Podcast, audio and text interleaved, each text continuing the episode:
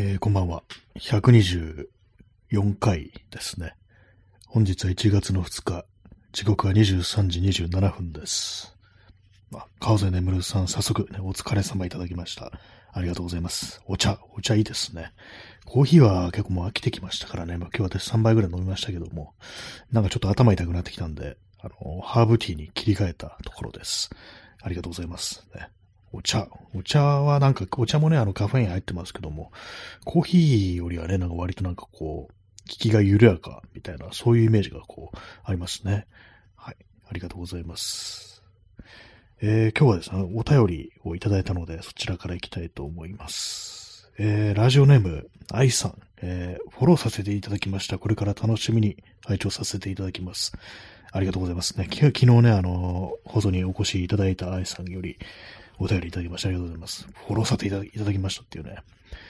フォローという、そう、そういうものがね、このラジオトークシステムこうありました、ありますから、ね、こう自分の聞きたい人、ね、フォローしておくと、通知が届くぞ、届くぞというね、そういう感じですけども、ね、私も最近なんかこうあんまこう、他の人の放送あんま聞けてなくって、フォローを増やすってね、ことしてないんですけども、ね、やっぱなんかこう、どんどんどんどんね、こういう、ディグっていかないと、面白いね、こう、放送には出会えないよな、なんてことを思うんでね、こういろいろ、ね、聞いていきたいところでございます。はい。えー、今日東京は晴れですかね。なんかあんま、あー晴れ、いや、曇りかな。なんかあんま覚えてないです。ね。今日結構早起きだったんですよね。で、まあ、ちょっと用事があって出て、帰ってきて寝てっていうね、昨日と同じようなこうパターンっていうね、まあ昨日はあの初日の出っていうのが来ましたけども、初日の出昨日なんですね。なんかもうずっと前みたいな感じします。最近なんか時間の流れがちょっとおかしいですね。ね、大晦日かどうかなんかもうだいぶ、まあ、5、6日前ぐらいな感じするんですけども、一昨日なんですよね。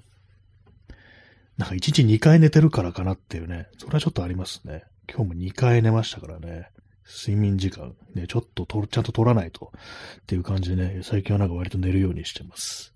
仮眠じゃなくってね、仮眠というかなんていうか、なんか椅子座ってとかじゃなくってちゃんと布団に入るっていうね、まあそういう強行手段に出てるという感じでございます。はい。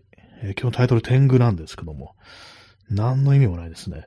あのなんか天狗って急に頭の中に、頭にこう思い浮かんだもんですから、毎回なんかこのタイトル何したいかわかんないし、そんなあのネタがある状態でスタートするわけでもないですから、なんかあの本当思いつきでやるんですけども、最近どんどんその思いつきってものがよくわかんなくなってきて、ね、この間穴とか、ね、大晦日穴ですからね、何そうやって感じですけども、今日は天狗っていう、まあ天狗の方がまだマシかなって感じですよね。はい。まあそれだけ天狗の放送です。ハーブティーを飲みます。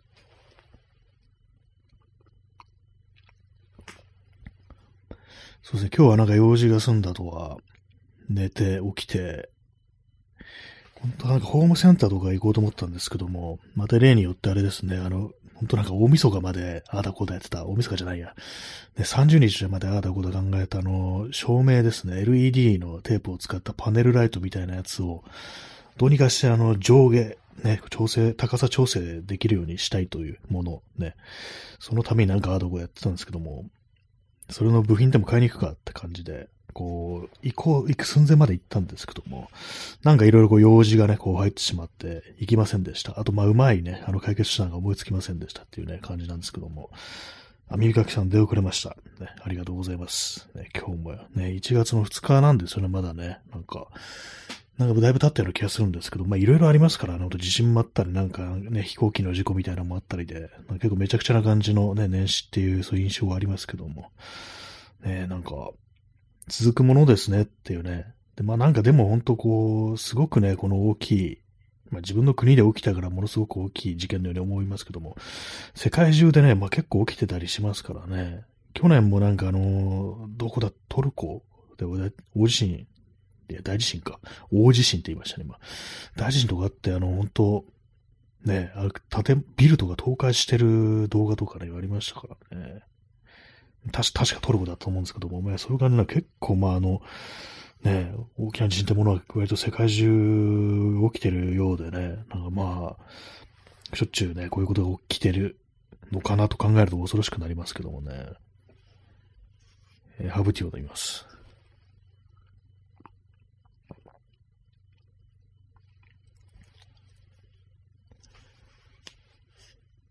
ね、23時32分です。今日はね、あの、また部屋からお送りしてるという感じです。なんか何もしてないような気がするんですけど、何もしてないわけじゃないですね、なんかね。なんかあれ作ろう、これ作ろうと思って、あれやろう、これやろうと思って、進まないっていうね。なんかそういう状態がすごく長くって、結構ね、なんかダメージをね、そのことに対してダメージを食らってる気がします。なんかね、進まない。なんか、あれやろう、これやと思っても全然進まない。それがなんかちょっとね、なんかだんだんせっかちになってきたのかもしれないですね。あの年を重ねたことによるのか、何なのかわかんないですけども、昔だったらまあなんか別にね、なんかどうでもいいやって感じのものだったのが、もう早く終わらせないとなんかもう、ね、気がついて仕方ないみたいな、そういう感じになってきましたね。昨日なんかね、あの話しましたね。ゲーム実況をやるかもしれないみたいなね、お話をしましたけれども、今日もちょっとなんかそれのね、なんかこうやってました。セッティングというかなんというか、ね、こう、一応なんか誰にもね、あの、伝えずに、あの、まあ、喋らずになんかの画面だけ流すっていうね、あの YouTube ライブを試してみたんですけども、ね、まあまあ大丈夫だろうという感じなんですけども、ね、何をね、何をやろうとしてるかっていうと、リムワールドっていう、まあ、昨日ちらっと説明しましたけども、なんかあの、どっかのね、宇宙の惑星に不時着して、そこでなんかサバイバルしなきゃいけないっていう、上からね、なんかあの、見下ろした画面で、そこをなんかね、こう、ちょこまかちょこまかと、そのね、自分が指示を下すね、こう人がなんか動いてるって感じで、で、まあなんかいろんなね、その生き残りの生存者がいるんですけども、いろいろ特技とかあったりして、その人たちになんかこう足をこうしろって、こう指示を出して、こう、なんか物集めたりだとかして、壁作ったりとか、なんかそういう、まあ、ざっくり言うとそういう感じのね、内容ですね。えー、チャンツさん、今来ました。ありがとうございます。ね、今日は天狗というタイトルで、あの、全く意味はないです。なんか天狗って急に思ったんで、天狗にしました。はい。ありがとうございます。でもなんかそのね、リムワールド、まあ、生存者というか、そのね、まあ、コロニーをのなんかこう運営するみたいなそういう感じですけども、コロニーというか、人々のね、グループ集まりですよね。一応なんかね、その、設定ができるんですよ。どういう人たちかっていうね。デフォルトの状態だとランダムになるんですけども、なんかね、ユーザー設定用のファイルとかをね、こう追加でインストールすると、いろいろ決められるんですね。とりあえずね、今日試しに、あの、やってみました。あのー、ね、二人、二人ね、人間を配置して、一人がね、私ですね。もう一人が新安倍蔵さんというね、あのー、人に、人にしてみました。パラメータ動画もね、いろいろできるんですよ。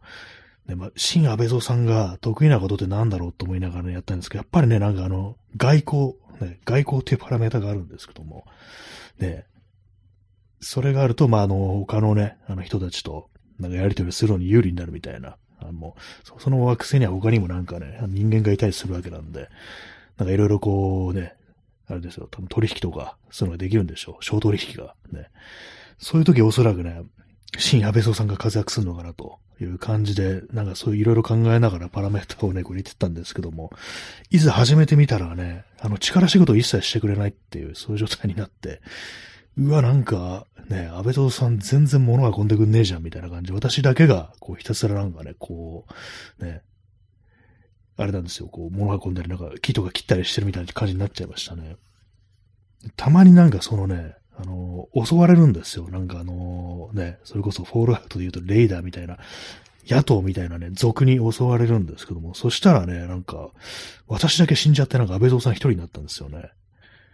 まあ、そこでやめましたね。あの、自分が死ん、先に死んじゃったっていうね、安倍蔵さんが生き残って私が死ぬっていうね、ちょっとあんまりな展開になったんですけども、これちょっとあの、ね、二人、二人厳しいなって感じで、四人ぐらいいないとね、なんかこう、きついですね、やっぱね、なんかあの、未知の惑星で生き残るっていうのはね、安倍蔵さんとね、二人ですからね、宇宙船じゃないですからね、地上ですからね、かなり大変です。野生動物とか襲われるし、ね、こう、なんか物を奪いに来るね、こう、山賊みたいなのがいるっていう感じでね。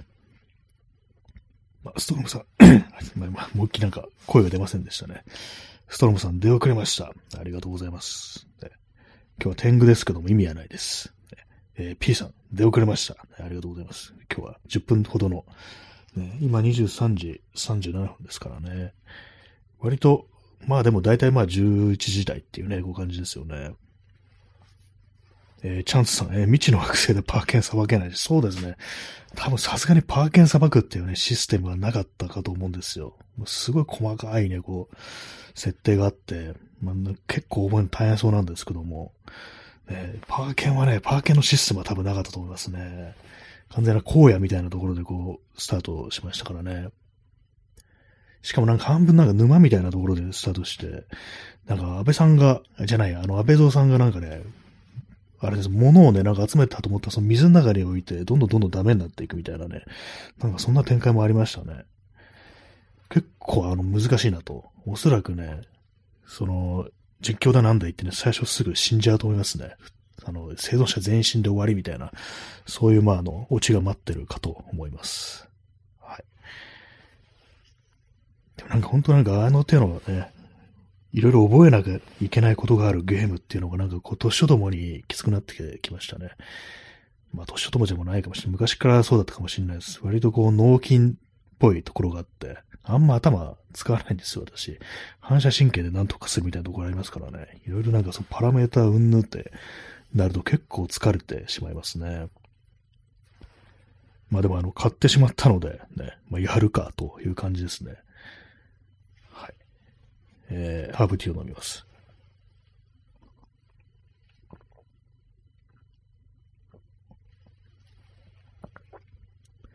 まあそんな今日はね、なんかそれ試しにそんなことやってみたりだとか、あとはひたすら、あれですね、あの、DIY の工作のことを考えていたというようなね、次第です。まあ外出ましたけど別になんてこともないですね。なんてこともないですねってわかんないですけども。でも今日ちょっと寒いですね。あの最高気温確かあの8度だったようなこう気がするんですよね。結構まあ寒い日だというね、ところですけども。えー、そうですね。1月2日、ね、火曜日、10度、ね、10度かって感じですけども、ね。えー、P さんね、アスホールガンも未知の惑星でのハントに役に立つようなものじゃない。しかしマンハントはできる。そうですね。あ、そう、アスホールガンね、某、某、ね、エーソー T ローですよね。あの、イニシャルで言うと。あのキャラクターもね、そうですね、あの、ちょっとね、作ってね、登場させるってのもありかもしれないですね。そう、未知、そう、野生動物をね、仕留められるかどうか。ねまあ、無理だと思うんですよ。ね、そう、某ね、某、エーソー T ローさんはね、 asshole さんはね、なかなか難しいと思います。まあ、一応なんか射撃っていうパラメータもありましたからね。それをなんかグイグイ開けてってね、狩りをしてもらうなんていうこともおそらくできると思うんですけども、ね。性格みたいなものね、なんかいろいろあって、サイコパスとかなんかそういうのもあったりとか、ね、こう、不機嫌に振る舞って、なんか周りの人を嫌な気持ちにさせるとか、いつもなんかね、臭いとか、気持ち悪い音を口から立てているみたいな、なんかすごい細かいなんかあの、嫌なね、なんかパーソナリティみたいなのが結構設定できるんですけども、かなりね、その辺はちょっと面白いかなと思ってます。ね、え耳かきさん、えー、今流行りのスイカゲームもやってみると視聴者数稼げるかも。あ、そうですね。あれなんか結構単純だからこそ、なんか面白いかもしれないですね。まあ、そこでそれ置くか、みたいなね。そこでそれ落としちゃうか、みたいな感じをね。確かにね、分かってる人からしたらなんでそこにね、その、無理なところにね、詰まりそうなところに置いたのみたいな、そういう感じでね、割と面白いかもしれないですね、あの見てるのね。えー、P さん、えー、むしろはソウルを安倍蔵を餌にして逃げそう。ああ、なんかいいですね。いいですねってわかんないですけども。一応二人親戚ですからね、ソウルさんと安倍蔵さんはね。確かなんかそう、血縁関係もなんか設定できたような気がします。その登場させるね、あれに。さっきちらっと見たのはね、親子はありましたね。親戚、ね、ちょっと遠い親戚って、まあそういうのはなかったかもしんないですけども、でもなんか本当なんかかなりこう、その設定、パラメータみたいなのがものすごく細かいという感じなんでね、そこ結構詰めていくと、なんかいろいろイマジネーションが膨らんで面白いかもしれないですね。えー、ストロムさん、えー、今日はフラッピーバードをやっていきたいと思います。フラッピーバードって何でしたっけあれ。ちょっと名前がね、こういう、なんか聞いたことあるけども、内容があれですけども、ね、フラッピーバードもあれだから、パズル的なやつなんですかね。なんか私の頭の中に、なんかアングリーバードがね、こう、頭の中にね、思い浮かんで、こう、しまい、ね。今、あの、画像検索してるんです。あ、これですね。なんかあの、横スクロールで、なんかあの鳥が、鳥というかなんかね、こう、翼の生えた、なんか変なのが、こう、ね、ちょマリオ的な世界を飛んでいくっていうやつですね。なんかあの、そう、土管の隙間を進んでいくやつっていうね、こう、そういう感じですね、これね。なんかありましたね。まあ、ちょっとイライラ棒的なあれがあるんですかね。まあ、こういうのもなんかちょっとね、見てて笑っちゃうね、そういう展開にはなりそうですね。激ムズってことでね、すぐなんかゲームオーバーになるみたいな、ね、それを眺めるっていうね、そういう風になりそうですね。えー、耳かきさんね、スナイパー小屋も設定できますか？これね、多分できると思いますよ、これ。あの、なんかね、土のは作れて、土のとかなんかバリケードは作れてるんで、そこにあの、ね、あれですそれこそスナイパーみたいに配置することができるんで、事実上のスナイパー小屋が完成するんじゃないかなと、私は思うんですけども、ね、あるかもしれないですね、なんかね。なんならその手のね、あのー、あれですよ、ファイルとかを、あの、作ってる人とかいるかもしれないですからね。そうユーザーがなんかそういう作るコミュニティでなんかいろいろ機能を使い、追加していくっていうね、まあそういうのがあるんですけども、パソコンでやるね、そのゲームってものには、案外ね、そういうの作ってる人いるかもしれないですね。安倍蔵さんのプリセットとかもありそうですよね、キャラクターのね、人物の、すでに。ね、えー、愛さん、えー、お疲れ様。ありがとうございました。ね、あの、お便りね、これいただきまして、ね、フォローしていただき、ありがとうございますね。お茶いただきました。ね、今ちょうどハーブティーをね、飲んでるところですけども、だいぶちょっと残りが少なくなってきたので、ちょうどよくね、あの、美味しくいただきたいと思います。えー、耳かきさん、えー、下半身が壺にはまった上半身裸のツルハシを持った男が上に登っての、登る、えー、海外のゲーム、ゲーム名が思い出せません。あ、なんかありましたね。あの、なん、なんか、壺男とかなんかそんな風にみんな言ってて、あの、オリジナルの名前がなんか全然わかんないっていうね。なんかありましたね。あれも結構イライラ系っていうか、ね、すぐになんかこう、登ろうとしたら怒っちゃってみたいな、それを見て笑うみたいなね、そういう感じでしたよね。なんか結構あの、そのインディーゲーム界隈ってそういうなんかシンプルな感じで、ね、こう、当たってすごいヒットみたいなね、あるある意味なんか夢がね、こう、あるようなね、そういう世界には、こう、まあ当たればですけども、ね、印象ありますね。えー、耳かきさん、えー、Getting Over It with Bennett 40。あ、Getting Over It ですね。そうでしたね。with Bennett 40って今初めて聞きました。あの壺に入ってるおじさんの名前なんですかね。ベネット40っていうね。あれね、なんか、下半身が壺に入ってて、ね、こう、くわ、ずらしですね。ずらしを引っ掛けてどんどんどんどん上に登っていくっていうね、ものすごく単純ですけども、なぜそのようなものを思いついたのかっていうね、壺にはまってるっていうのがね、なんかよくわかんないですけども、ね、あれもだいぶヒットしたんでしょうね。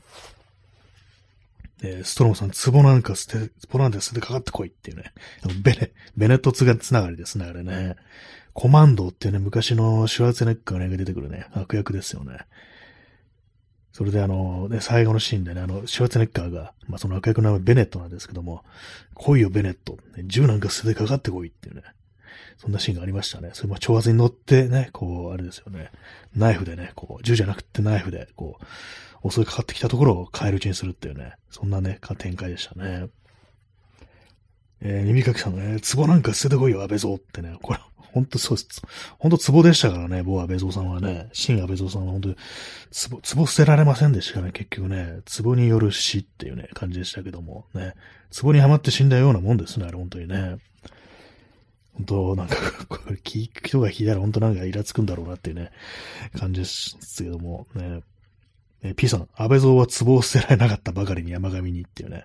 ほんとそうですよね。壺、壺キーンでね。ねつぼつぼ言ってますけども、統一教会のね、あのことだとね、ちゃんと分かっていただければという感じなんですけども、統一教会はね、なんか霊剣新たかなつぼとか言って、ね、なんか、法外な値段でね、あの、信者に打ち付けてね、金をせしめていたっていうね、まあそういう、まあ、いきさつがありますから、ね、そういうね、こう、宗教団体と、恋にしていた、ね、こう、新安倍蔵さんはね、あの、つぼ捨てられてなかったばっかりにね、あんな目に遭ってしまったというね、感じでしたね。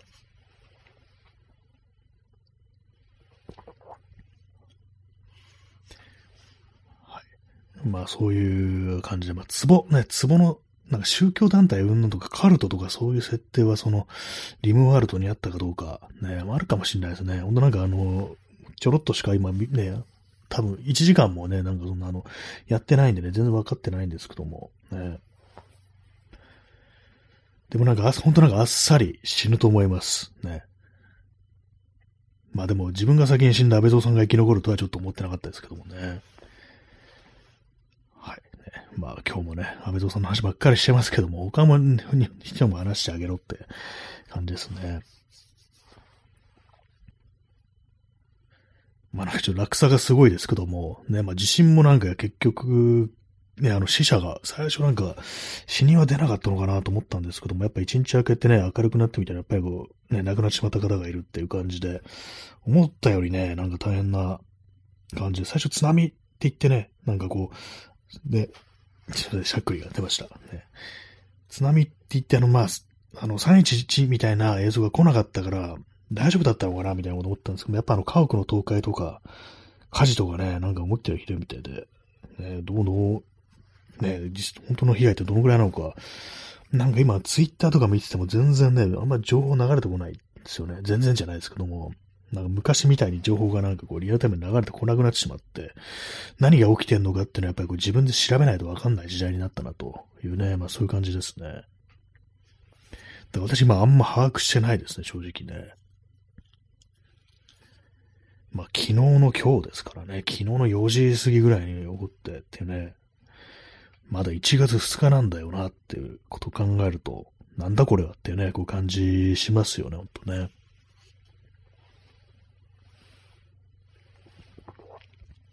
えー、ストロムさん、えー、インターネットはすでにイロマスという名の災害が生み出したゴミで溢れ、ね、イロマスク。ね、あれそうですね、ほんとゴミがね、あのまあ、震災関係の、関係の、なんかいろんな情報だとか、ね、こう、ツイートにクソリプをね、つければつけるほど儲かるっていうね、あまりにも異様すぎる世界っていうね、何なんだこれって本当思いますよね。最悪のね、こう、改変をしたったと思うんですけど、まあ、全然イーロンマスクそんなことは気にしていないというね、まあ、そういう感じなんですね。なんかどっかのね、なんか極東で、ね、人が起こったら何それってね、感じなんでしょうね。えー、ピス、えー、耳かきさん、えー、ドラマ24並みに起こる、起きることが大きすぎます。で、なんかそう、飛行機がなんかね、炎上するって、これ、ちょっとなんかヨードラみたいな感じの世界観だよな、みたいなね、感じでね。まあ結構あの、ポリティカルサスペンスとかね、なんかこう、同時になんか大事故とかテロとか起きるって展開よくありますからね。そんな感じちょっとね、あのー、ね、思い、思い起こさせられますよね、ほんとね。この後入でまた何が起こったりしてなんてことやっぱちょっと考えちゃいますよね。次、ね、あの、なんかあの、南海トラス地震でしたっけ？トラフか。トラスだと鉄骨じゃねえかって感じですけども、南海トラフを、南海沖トラフ地震でしたっけ？なんかちょっとよくわかんなくなってきましたけども。ねなんかそんな感じですよね。来るんじゃないかみたいなことで、ちょっと考えちゃいますね。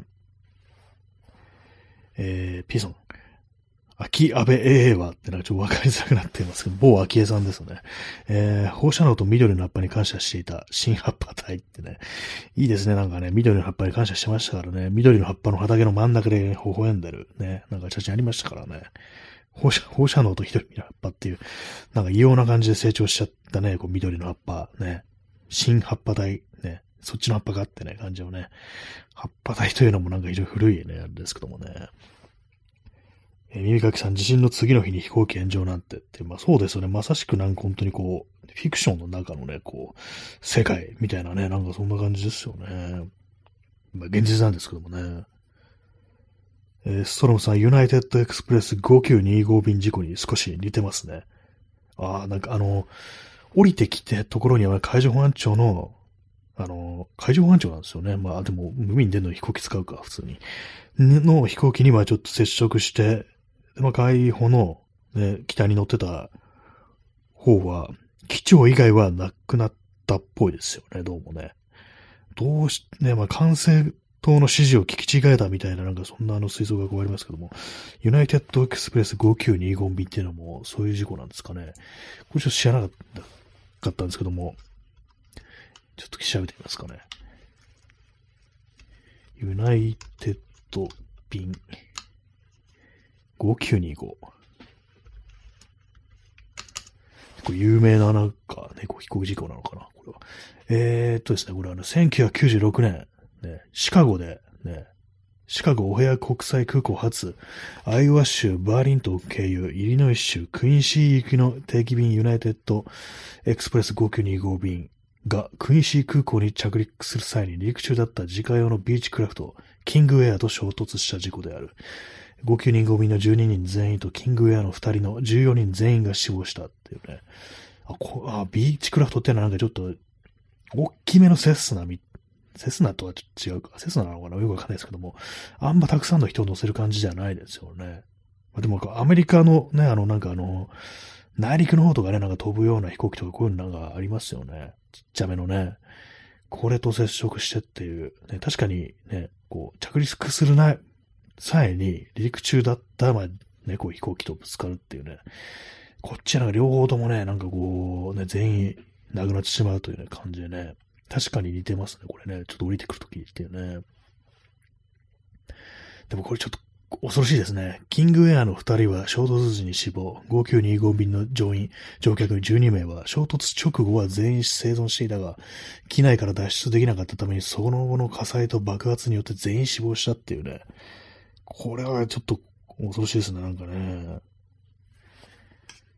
なんかもう考えたくないですよね、その中でね。どんな、こう、感じになってんのかというね。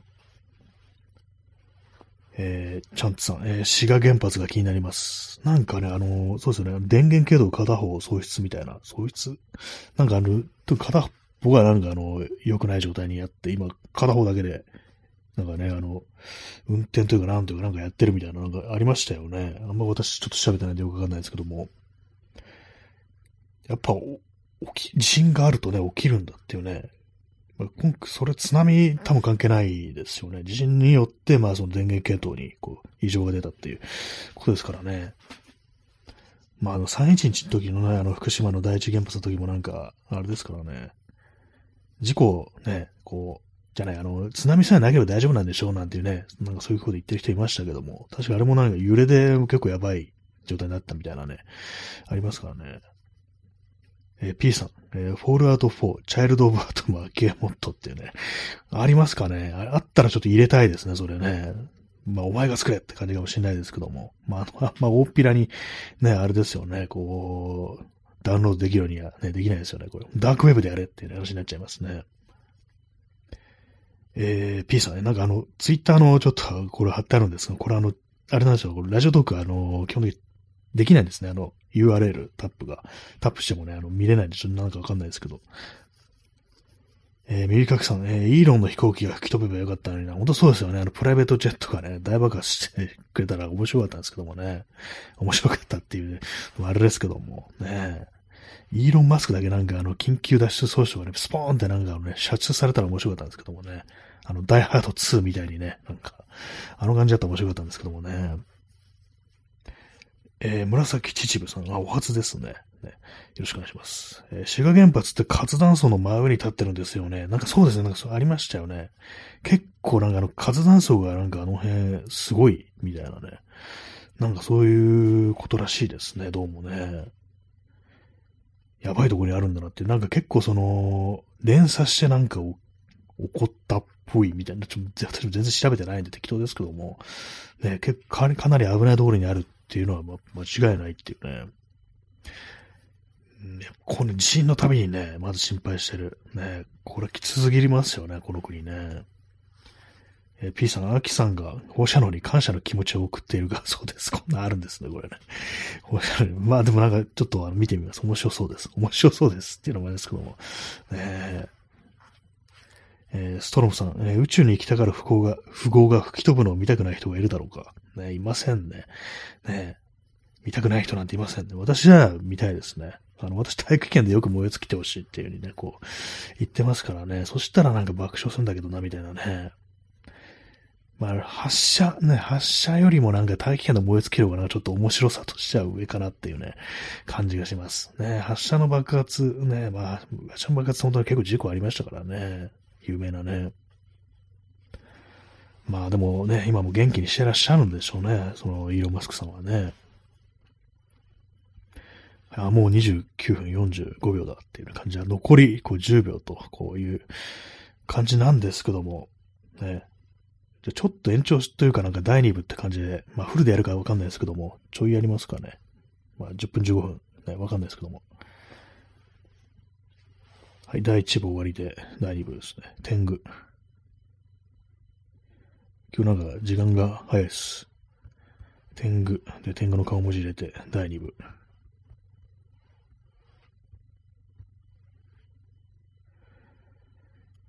はい、えー、第2部、天狗第2部ですね。何天狗って感じですけどもね、天狗2ですね。ちゃんとさん、そういや、ありがとうございます。ね。前略道の上よりね。この間ね、そういう話しましたけれどもね、あの後聞きました。あのね、この曲かっていうね、咲き誇る花は散るからこそに美しいってそういう歌詞でしたね。耳かきさんもそういや、ありがとうございます。ね。そういや、そういや、そういや、そういやってやつですよね。ラッセーラは、ね、あれですよね。なんか、何でしたっけ芸能山城組ですね。まあ、アキラですね。まあ、その感じで、そういやそうやでスタートしているね、こう年始なんですけども、いきなり、ね、大地震は起きるわ、ね、こう、津波が来るわ、ね、飛行機が炎上するわって感じでね、なんか、どうなってんのっていう感じの始まり方ですけども、ねまあなんか結構生きてますけども、あれですよ、ほんと、1日からあんな大災害が起きるなんてっていうね、これは初めてのような気がするというね、感じですね。そういや、ね、前略道の上よりっていうね、前略椅子の上よりですね、今ね、家にいますから。全略、床の上よりっていうね、冷たいよねっていうね、感じですね。はい。天狗、大リブです。結構なんか勢いよく喋ったから、なんかその後スーンとなってしまうようなね、そういうところがこう、ありますね。23時59分ですね。もうすぐね、こう、0時になって、みんな死んじゃうんだって感じですね。初夢。ね、初夢は、あのー、1月1日の夜寝てみる夢らしいですけども、私ね、見た夢、思い出せないですね。忘れました。で、まあ、忘れるぐらいがね、ちょうどいいのかもしれないですね。まあ、いい夢だったりですけど、悪い夢見たらね、嫌な気持ちになりますからね。それね、悪夢見るぐらいだったら忘れた方がいいっていう感じです。昨日見た夢はね、なんかあの、雪山からね、雪山で滑落するっていうね、なんかちょっと嫌な夢でしたけども、ね、今日はちょっと覚えてないですね。まあ、皆様、初夢情報ありましたら教え教えてください。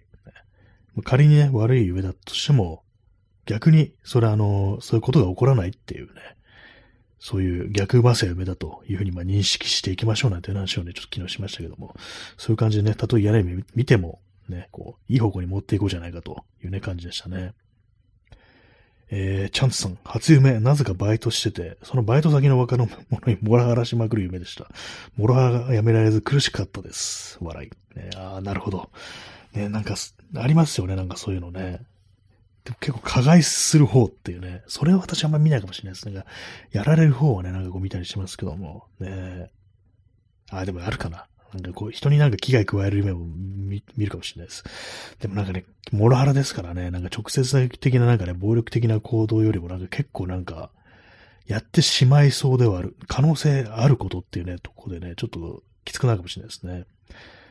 まあでも大丈夫です。あの、そういうことは起こらないというね、これあの、刑事ですね。だから今後ね、モラハラはしないで済むんじゃないかなと思います。少なくとも今年1年はモラハラするような事態にはならないそういう風になるんじゃないかなと、私は思いますね。はい。えー、P さん、バーファイトドリーム。あ、これ、あの、バーで喧嘩してる夢ですか？これながらちょっともなんか映画っぽいですよね。バーでファイトしてるっていうね。あんまないですからね、これね。アクション映画とか、ターミネーター2の冒頭とかですよね。服とバイクの木をよこせって全裸で入っていってね。バイカーギャングたちとなんか、ね、バイカーギャングたちをボコボコにするなんてその手がありましたけども、ね。あの感じのバーファイトでしょうか。ね。それならちょっといいかなっていうね、感じですけども。リアルじゃない方がなんかいいですよね。悪夢にしてもね。リアルな道だと本当ダメージがね、でかいんですよね、本当にね。私がなんかね、こう、定期的に前見てた嫌な夢としては、車乗ってて、ブレーキが効かない夢。これ結構ね、あの、定期的に見てる時期やってやりましたね。なんかあのここ数年で見なくなったんですよ。なんか不思議ですけども。ほんとなんかね、結構なね、あの頻度で見てた時あって、思いっきりギューってね、ブレーキペダル踏んでんのに全然止まらないみたいなね、そういう、まあ、同じような夢見る人結構ね、世の中たくさんいるみたいなんですけども、あれなんか定期的に見てましたね。夢、ね、夢の話、ね。変な夢見たとき私割とツイッターとかに書いてあるんで、ね、こう、ね、この間あの、何ヶ月か前にちょっと夢ってね、自分のこう、ログをね、検索したんですけど、まあ、割になんかちょっと面白い夢見てんなっていうね、感じでしたね。でもあんま口頭向けな夢見ないですね。ちょっと現実の延長みたいな感じでね、せいぜい、あの、ゾンビが出てくるぐらいのね、まあ子供系ですけども、ゾンビもね、そのぐらいでね、なんか登場人物が自分の知ってる人だったりするみたいなね、そういうのがこう、ありますね。なんか特定の有名人が死ぬ夢、ね、これもなんかたまにこう、たまにというか、なんか見たりすることありますね。久本雅美がなんかね、こう死ぬ夢見たことあって、なんだこれってね、ちょっと思ったことありましたね。別になん、なんとも思ってないね、こう、芸能人が出てくるっていうね。今自分のね、あのー、タイムラインね、こう、じゃない、あの、夢で検索して、あの、自分の過去ね、ツイート検索して、こう、見てるんですけども、ね、しばらく会ってない友人にパートナーを紹介される夢を見たってね、これはかなり普通の夢、ね、普通の夢ですね。現実にこう、ありそうな夢っていうね、感じですね。あんまそうですね、変な夢見ないんですよね、私ね。あいろんな映画のワンシーンをつなぎ合わせて作った究極の男らしさをこじらせた AI 俳優が、たけしの姿で目の前に現れたものの、過去映像をそのまま流用したせいか、顔に不自然な光が当たっており、光ってるじゃねえか、この野郎と突っ込む夢を見たてね。ちょっと何言ってんのかわかんないですけども、私、個人的にはこの夢は面白いなと、ね。なんかこういろんなデータをね、こう繋ぎ合わせて作られた、ね、あの、AI 俳優、ね、まあ、あの、CG みたいな形で出力されるんですかね。それがたけ、なぜかたけしの姿をしてると。で、なんかいろんなね、こう、データとかね、映像をなんか繋ぎ合わせて流用したから、顔の部分だけの変に光が当たってるっていうね。まあ、それに対してなんか光ってるじゃねえか、この野郎っていうね。なんか、たけしみたいに突っ込むっていうね。何なのかよくよくわかんないですけども。ね。妙になんか印象に残ってる夢ではこうありますね。はいあ、なんかあれですね、こう、友蔵、たまにヒロシになったりするが、要するにハマって命を落としていたというリアルな夢を見たって、これ、ちびまる子ちゃんのおじいちゃんですね、あの友蔵じいさん。ね。ヒロシはお父さんですね。用水路にハマって命を落としていたって、これ、これ嫌ですね。用水路かってのはリアルですからね、ほんとね。あり得る。ね。あり得る。と、ね、現実の友蔵じいさんどんな人だったかわかんないですけどもね。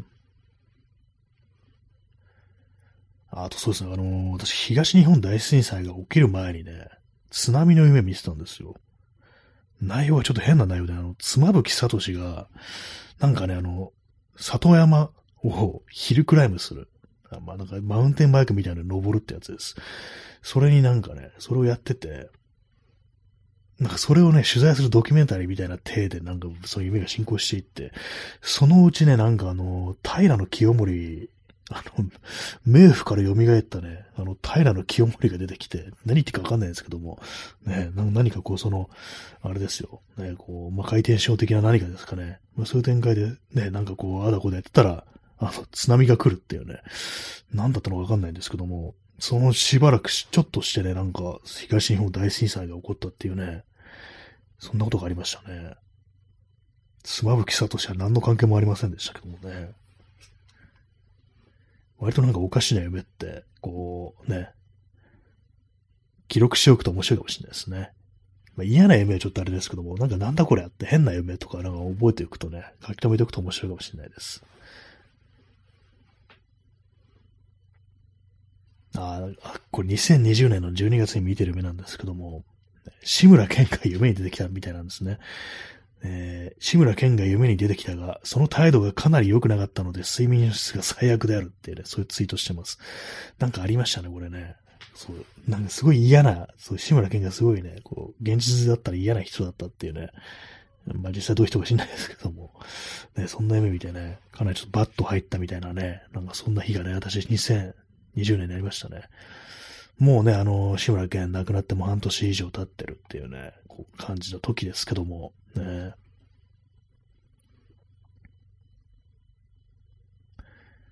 とは何ですかね。ストロムさんね、人として大丈夫じゃない部分。そうですね、これね。まあ、このラジオトークのこの放送が最初ね、あの、タイトルが、えー、新谷明のね、大丈夫じゃない部分が電波に乗っちまったんだっていうね、そういうタイトルだったんですね。まあ、途中変えたんですけども、ね、そう、志村けんのね、人として大丈夫じゃない部分がね、私の夢に現れてしまったっていうね、まあそうなりましたからね。あの、志村けんといえば、あの、インスタでね、なんか、流出だかなんだか、まあ、本人はね、なんかあの、乗っ取りだって言ってるんですけども、なんかあの、男性器のね、こう、画像が、突然なんか志村けんのインスタにアップされたってことがあって、ねえなんかあのー、その時まあみんな言ってました、本当志村けんの大丈夫じゃない部分っていうね、大丈夫じゃない部分がなんかアップされたとかなんかそんなこと言ってましたけども、ねえ。何だったんでしょうか。ねえまあでもなんか、ね、ほん、ほ、見たのかよって感じですけども、なほん、ほんと、本物っぽかったなっていうね、わかんないですよ。志村けん、志村けんのその男性が見たことないですけども、なんか本当っぽいな、これっていうね、感じはちょっとしましたけど、まあ本人のお亡くなりになってるところでね、こんなネタにされるのも、ちょっと嫌がるかもしれないですね、なんかね。はい。ね、志村けんのね、あのー、乗っ取り事件の話をこうしております。昔の友達が出てくる夢っていうのも結構こうあったりしますね。割と。今なんかこう、全然ね、こう、やりとりななくって、もうずっと何年、10年以上とかやりとりないね、こう、友人の夢みたいなのって、結構定期的に見たりするんですけども、もう別になんか変な、あれでもなくって、普通に話してるみたいなね、そんな夢見ますね。はい、0時9分、12月じゃない、えー、1月の3日ですね。明日、三がまだ三が日なんですね。なんか結構不思議なお感じがしてしまいますけどもね。1月3日、晴れのち雨ですね。明日、夜が雨なんですね。昼間は大丈夫ですけどもね。なんかちょいちょい雨降りました、ありますね。今日もなんかちょっと東京とかは雨降るんじゃないかみたいな感じだったんですけども、降りませんでしたね。13度だからね、まあ、ちょっと暖かいのかなという感じです。まあでも、なんか軒並み15 10度超えで、なんか金曜とかね、15度ですから、暖かいですよね、なんかね。なんかおかしいですね、本当に気候がね。天狗。ね、天狗。天狗って言われてもって感じですけどもね。そう、今日の夢はね、あの、忘れちゃいました。まあ、モラハラの夢もなかなかね、こう、インパクトこう、ありますけども、ね。誰かに危害を加える夢、ね。ありますね、なんかそういうのね、こう。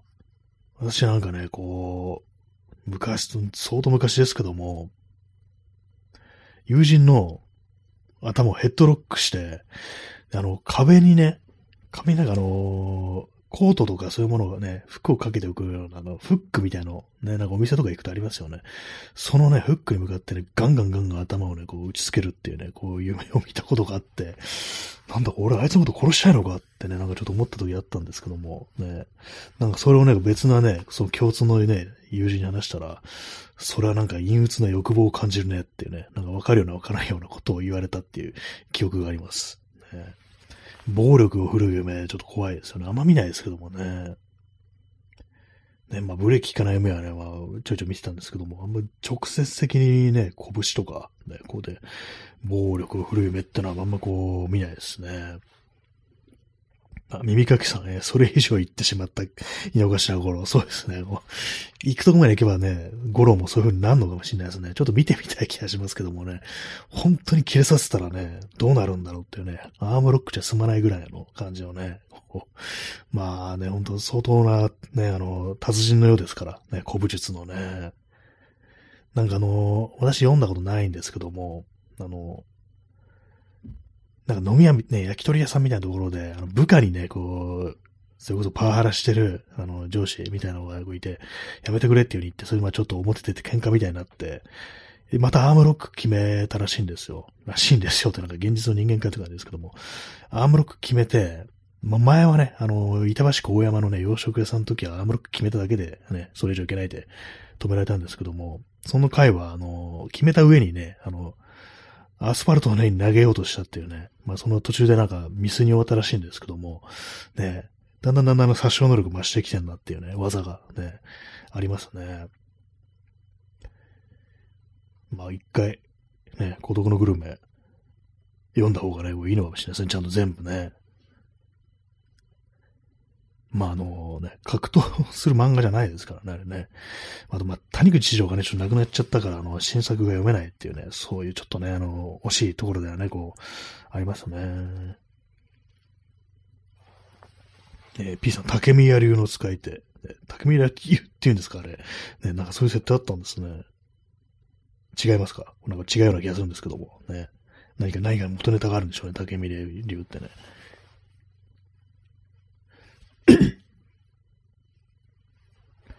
なんか右右目がゴロゴロします。えー、P さん、関節技を、えー、くず枝と称するって読むんですかね、これね。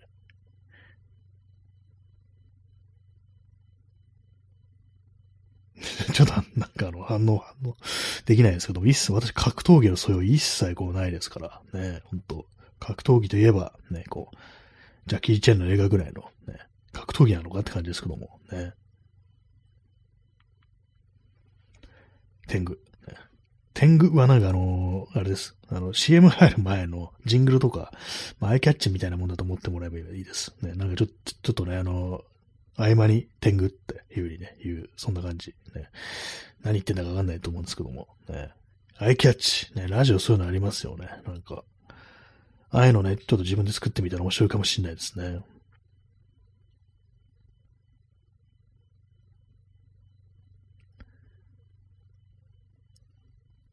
0時14分ですね。あ、ちょっとあの、ミュートします。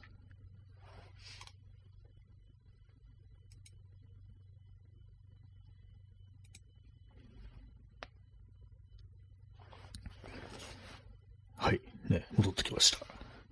えー、P さん、谷口二郎がコミカライズしていた夢枕クのガローデンより、あ、ガローデンですね。そう、それもね、そう、谷口城だったんですよね。私もなんかね、こう、一回読んだことあるんですよ。人から借りて。でも格闘技全然わかんないから、内容ちょっとよく 理解できなくって。なんかあの、こう、あれですよ、ヘッドロックみたいなのしてね、バキってなんかあの骨を折るシーンだけ覚えてます。そこかなんか全部こう、忘れちゃいました。ね。そう、格闘技ね、わかんないんですよね、全然ね。まあ、夢枕バクといえばね、あの、同じ、こう、谷口のコミカライズで、あの、神々でいただきね、あっちの方が結構好きなんですけども、ガローデンはね、なんか、内容がよくわかんないっていうか、格闘技あんまこう興味ないんだよね。なんかあんまそう、そんなにフィールしなかったっていうね、そういう感じですね。谷口二郎。ね、もうなんか、もう読めないのかってね、なんか考えると、ね、まあでも、谷口二郎の漫画でも全然読んでないやついっぱいありますけどもね。天狗。ね、天狗ってなんだって感じですけども。喧嘩をする夢。ね、あんま見ないですね、ほんとね。あんま、そうですね、人と関わる夢があんまないのかな。知らない人が出てくる夢ってあんまりそれ見ない気がしますね。完全にね。まあでも割とこう夢を覚えてないタイプかもしれないです。ね、もうちょっと睡眠時間を長くね、取らないといけないかもしれないですね、覚えてるにはね。えー、耳かきさん、ガローデン専門家が見ると格闘技の種類ごとに筋肉のかき上げができているらしく驚きました。あ、そうなんですね。相当じゃあ、あの、調べて調べて、ね、調べ尽くしてから、こう、絵を描いていったって感じなんですかね。それは夢枕バックのなんかこう、こういう風に書いてくれみたいな、そういうあれがあったのかもしれないですけども、相当、相当ですね。そこまでね、でも、格闘技が好きな人から見たら、すごいなんかこう、ね、漫画なんだかもしれないですね。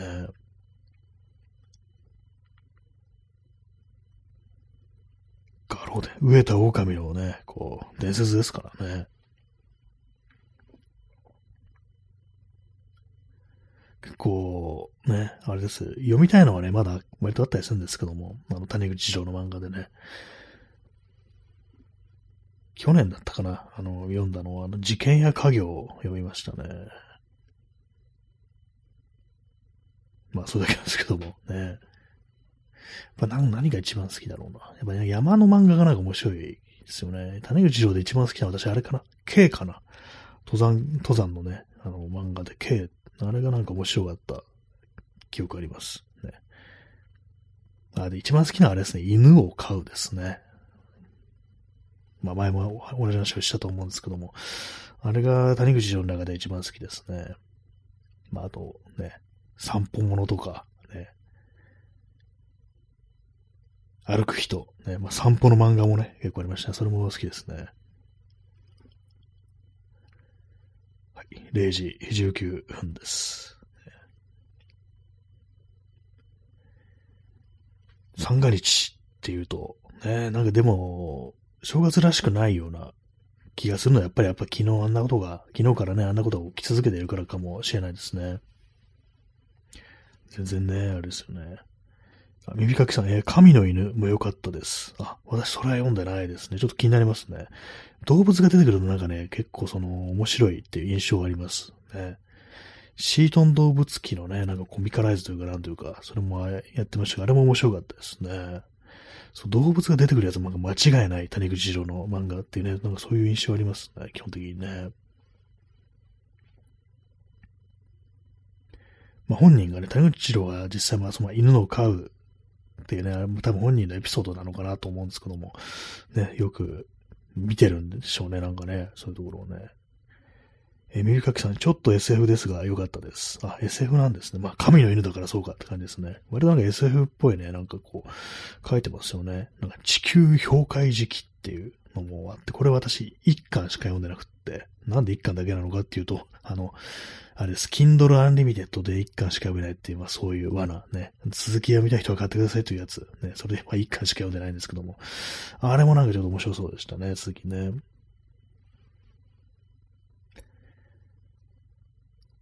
谷口一郎、普通の名前ですね。まあ、普通の名前だからなんて感じですけども。えー、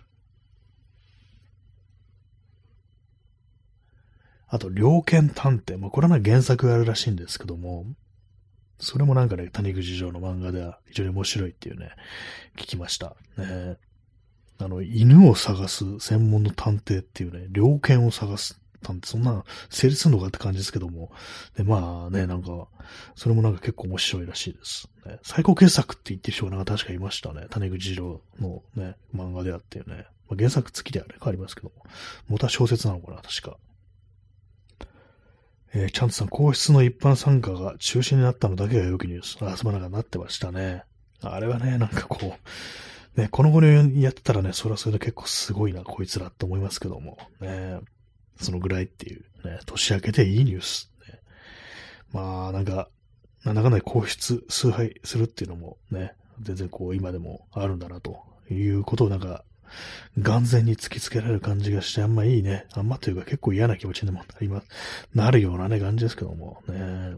まあそれが今年はないということですね。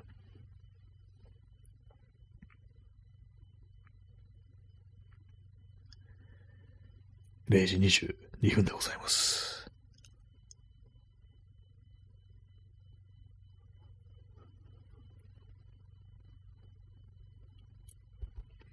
今思いっきりあくびをしてしまいました。ね、ラジオ時計ながらあくびするなんて、ね、けしからんって感じですけども、ね。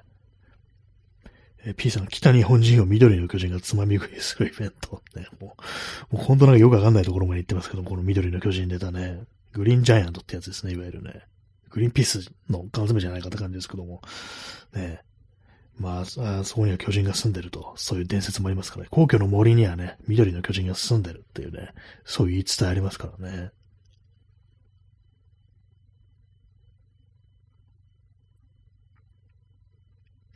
えー、耳かきさん、えー、先生のカバンを今度読もうと思ってます。あ、ありますね、これね。私なんか、これもなんか、Kindle Unlimited で、あの、一巻だけ読んだってやつですね。それもなんかちょっとね、面白そうなこう感じが、こう、ありますね。結構ね、まだほんと全然読んでないのね、いっぱいありますね、ほんとね。あんまそ、そうですね、私、そんなにたくさん漫画読むタイプではこう、ないんでね、取りこぼしてるのいっぱいありますけども、ね。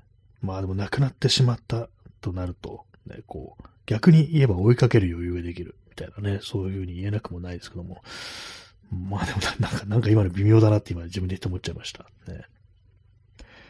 えー、P さん、えー、ニボンギンボイグって打つ文字だ。なんなんですかねこれもわかんないですね、これね。え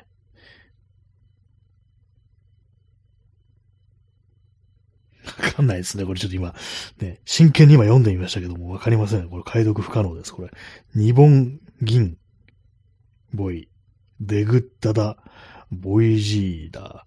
ね、わからないですね。これね。日本、最初が日本っていうことだけね、わかります。えー、チャンツさん、えー、美味しいだ。あ、かなり、これどうもね、結構合ってるっぽいですね。えー、P さん、日本人もいで食ったら 美味しいなっていうね。ちょっと難しいですね、これね。難易度高すぎです。これあのー、ね、これ試験に出たら私落ちますね。もいで食ったら美味しいなっていうね。人食いですね。カニバリズムの話、最近こうしてないですけども、ね。まあ、さっき話は急に戻りますけど、リムワールド、ね、確かの食人の設定もあったと思いますよ。人肉食えたと思いますね。多分そうすると精神状態が悪化するんだと思いますね。そう、精神状態っていうのもあったりして、仲間がどんどん死んでいくと、なんかうつ病になったりするっていう、なんかそういう、ね、なんかあの、設定というかなんというか、こうあるらしいですね。えー、チャンツさん、設定の幅がすごいですね。そうですね。なんかもう細かい病気のね、感染症だとか、まあそういうのもあったりして、ちゃんと薬を与えたりだとか、あと娯楽がないとね、なんかどんどんどんどん鬱っぽくなってくるみたいな、そういうのもあるらしいですね。なんか結構その辺のね、そういうまあなんか細かな設定で、ね、そういうちょこまかちょこまかしてる人たちがなんかね、こう、あたふたしてるのを見てね、こう、アリンコいじめて楽しむみたいな、そういう楽しみ方もあるのかな、みたいなね、そういうこう、予感がするんですけども、まあ、そんな中にね、こう新安倍蔵さんというキャラを作って、ね、そして自分のキャラも作って放り込んでみたらどうなるのかなというね、まあそういう感じで、それをまあちょっと実況していこうかななんていうふうに考えているというわけでございます。ね、まあなんかこう、あんまやったことないからうまくね、こう喋れたりするかどうかはちょっとわかんないですけどもね。えー、P さん、皇室の気持ちわからないとはに失格日本人認定ね。そうですね。これね、読めなかったらね、もう、日本人じゃないと、ね。貴様それでも日本男児みたいなの出てきますからね。どうも、私は日本人ではない。ね。ま、日本人も、もいで食ったら美味しいなっていうね。もう我々はね、もう捕食される猫対象ですからね、本当にね。終了まで後にリスナーにお礼を伝えよう。ね、P さん、もちくは半日。ね、失格日本人か半日っていうね。もう半、半日ですね。基本半日ですね、私ね。まあ、なんていうか、ね。半日本。ね。でかいなって感じですけどもね、そんなんね。まあ、そういうわけでね、今日も、今日1時間やりました。なんかいろいろ、ああ、足をこうしようっていうのを、なんかもうちょっとスピーディーにね、こうやるというか、まあ思いついたらもうすぐやっちゃうぐらいのね、こう感じでいきたいなと思うという、まあそんな感じのね、こう、二日でございました。はい。あ、ちゃんとさんお疲れ様ありがとうございます。お茶。ね。もう完全に今お茶が空になってるので、ね、ハーブティーも飲み干してしまいましたので、嬉しいです。ね。後でスーパーにアイス買いに行こうかなってちょっと思ってます、今。ね。24時間のスーパー、ね、行きたいと思います。それでは、さようなら。おやすみなさい。行ってきます。